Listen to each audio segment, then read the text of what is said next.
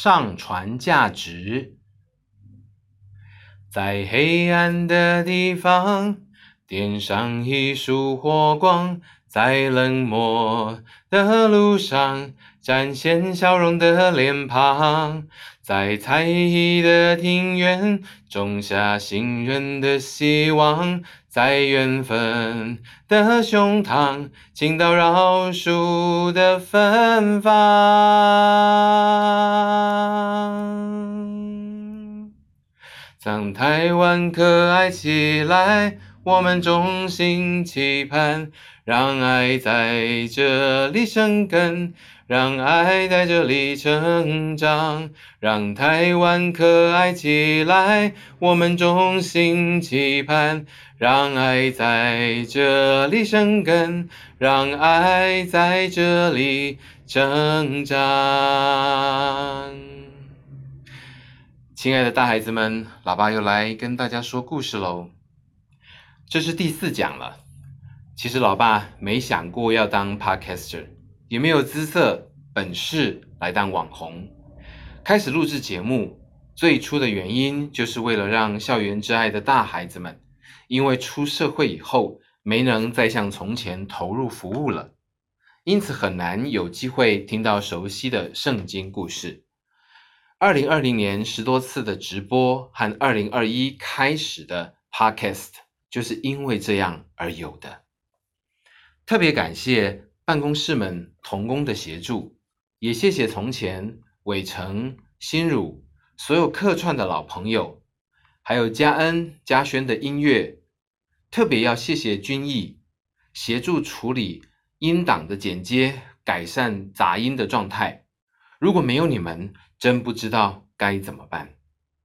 如果你喜欢这个节目，就拜托你到大林的 FB 留言挺一下，发表心得。甚至提出疑问或是讨论都可以哦，只要你出个声音，我们就会得到极大的鼓励。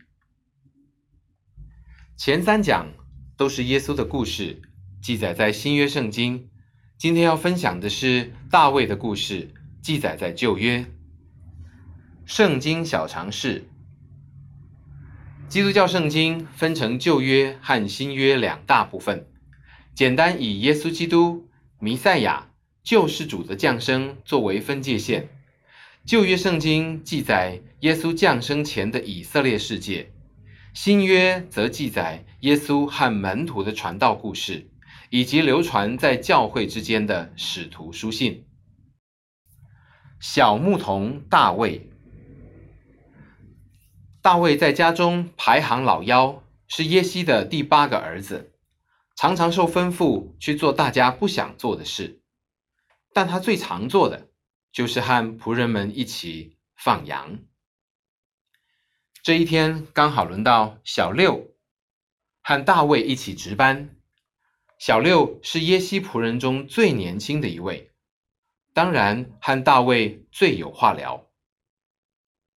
小六说：“大卫啊，上次和你一起值班到一半。”你突然跑回家去，留下我一个人看羊，没有人聊天，好无聊哦。那天你爸派人来叫你，是什么事啊？哦，有一个名人萨姆尔来我家啊，他带着祭典里剩下的肉，邀我们全家一起吃。如果没有到齐，就不开动。那天我和你一起放羊，当然不在家喽。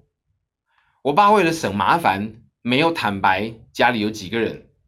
原本想要蒙混过关，结果却被那个萨姆尔发现，还缺一个老幺，所以要我爸派人把我叫回去。哇，大老板胆子真大，居然想要混过去！萨姆尔是耶和华上帝的先知，哎，也是以色列的国家祭司，哎，你们一起吃的那个大餐。叫做平安祭宴席，能成为萨摩尔的座上宾是很荣耀的事哎。只是听起来你们家和萨摩尔不太熟，那为什么他要来你家举办这个宴席呢？而且萨摩尔是怎么知道现场还缺一个老妖啊？听说我还没回到家之前，萨姆尔就要我爸把所有的儿子叫出来，按照年纪大小排好，然后他一个一个仔细端详，看他们的身形、长相，好像在选 model 一样。看完七个姐姐，才问我爸：“儿子坐在这里了吗？”我爸这才承认还有一个我，派人把我叫回家。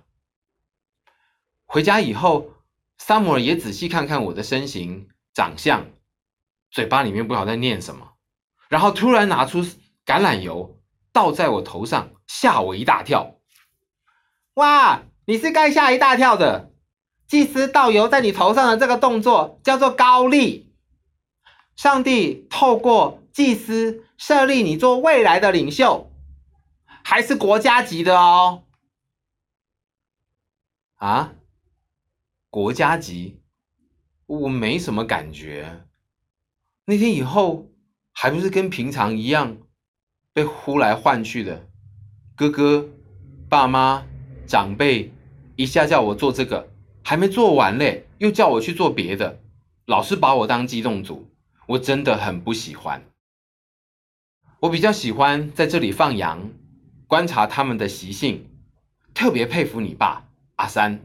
他是个经验老道的牧羊人，他把羊群赶进羊圈里的那个绝技，真的是真的是太精彩了。你爸把每只羊照顾得服服帖帖，他们都听他的话呢。真希望有一天我也是一个成功的牧羊人。只是我爸却不这么想，他把大哥、二哥、三哥都送去当兵，跟随皇上扫罗的军队，和非利士人打仗去了。他希望他们有机会立下战功，扬名立万。别气馁啦，当牧羊人不错啊。可是，可是你弹的一手好琴，大家都很喜欢呢，而且给人家一种疗愈的感觉。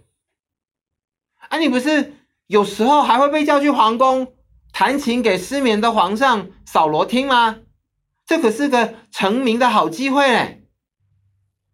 皇上是蛮喜欢我啦，可是这种走唱人生风险太大了吧？毕竟伴君如伴虎啊！好羡慕你多才多艺呢！哎哎哎，机动组又又要上场啦！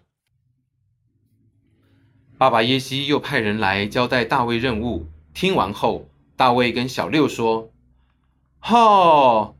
当我是福潘岛，我爸叫我去给哥哥们送便当，给部队长官送礼物啦。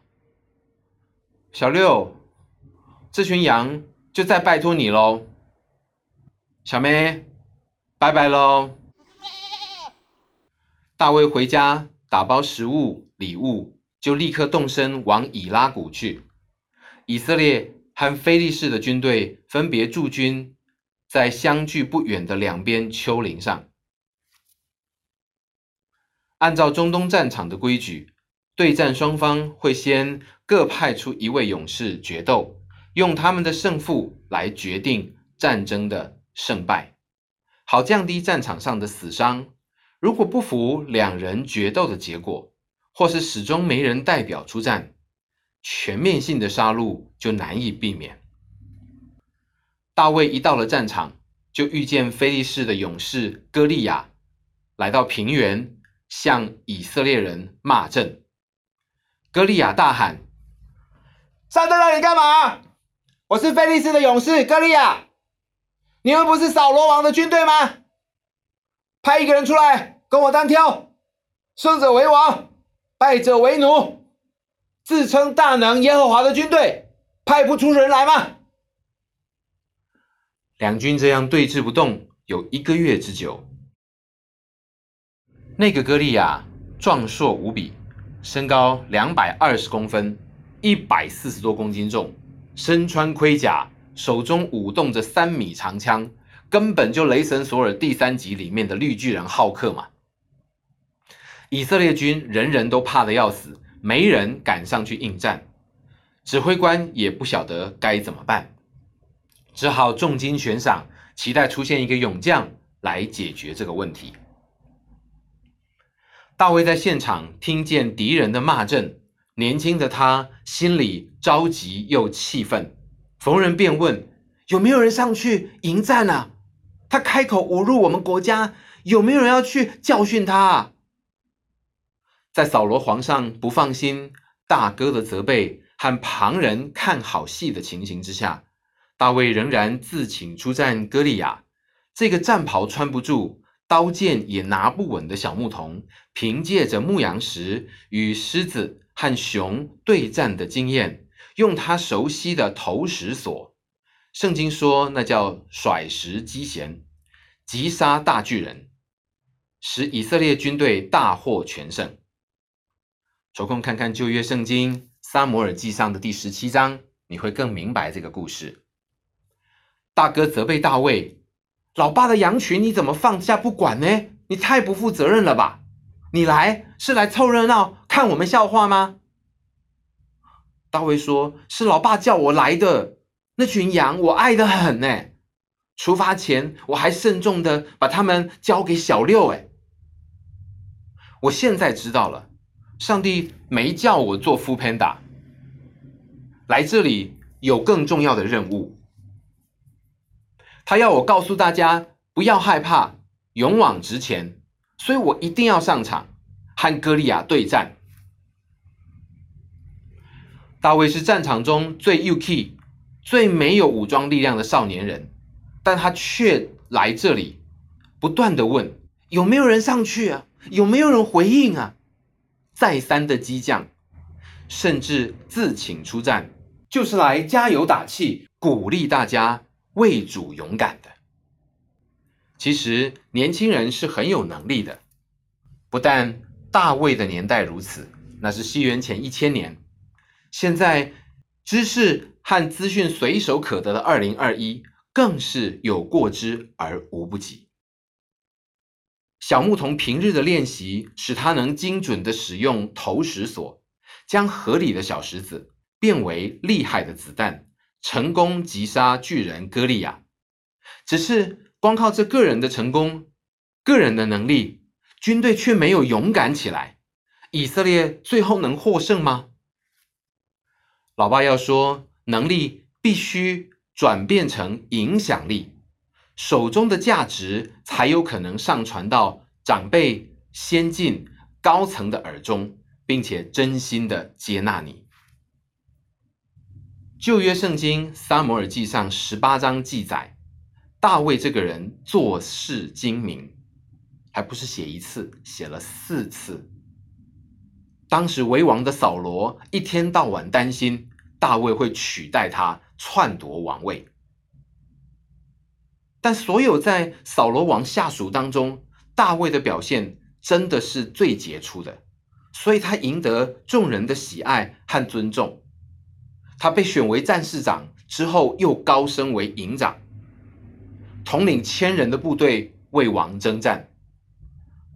大卫为人正直，以上帝为他的靠山，他什么都不怕。大卫是这样的一个人，从年轻就是，所以他的能力可以转化为影响力，他的成功能让全军奋勇杀敌。得到最后的胜利。圣经说他做事精明，英文的翻译是 behave himself wisely。这让老爸想起新约圣经里记载老师傅勉励年轻徒弟的一句话：不要叫人小看你年轻，总要在言语、行为、爱心、信心、清洁上。做众人的榜样。